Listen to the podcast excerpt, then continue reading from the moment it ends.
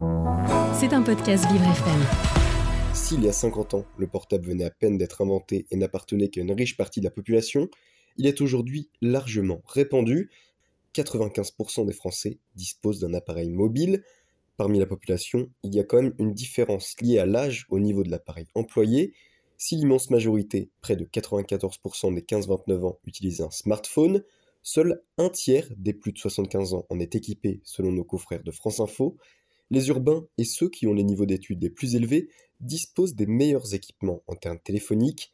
À l'achat, le smartphone reste en moyenne à 450 euros, un coût élevé bien loin tout de même des 9000 euros que coûtait l'appareil initial lors de son lancement en 1983. Si à la base le téléphone servait uniquement à téléphoner, il est aujourd'hui principalement employé pour envoyer des messages, surfer sur Internet et aussi et surtout pour prendre des photos et vidéos une machine polyvalente, qui engendre une vraie addiction.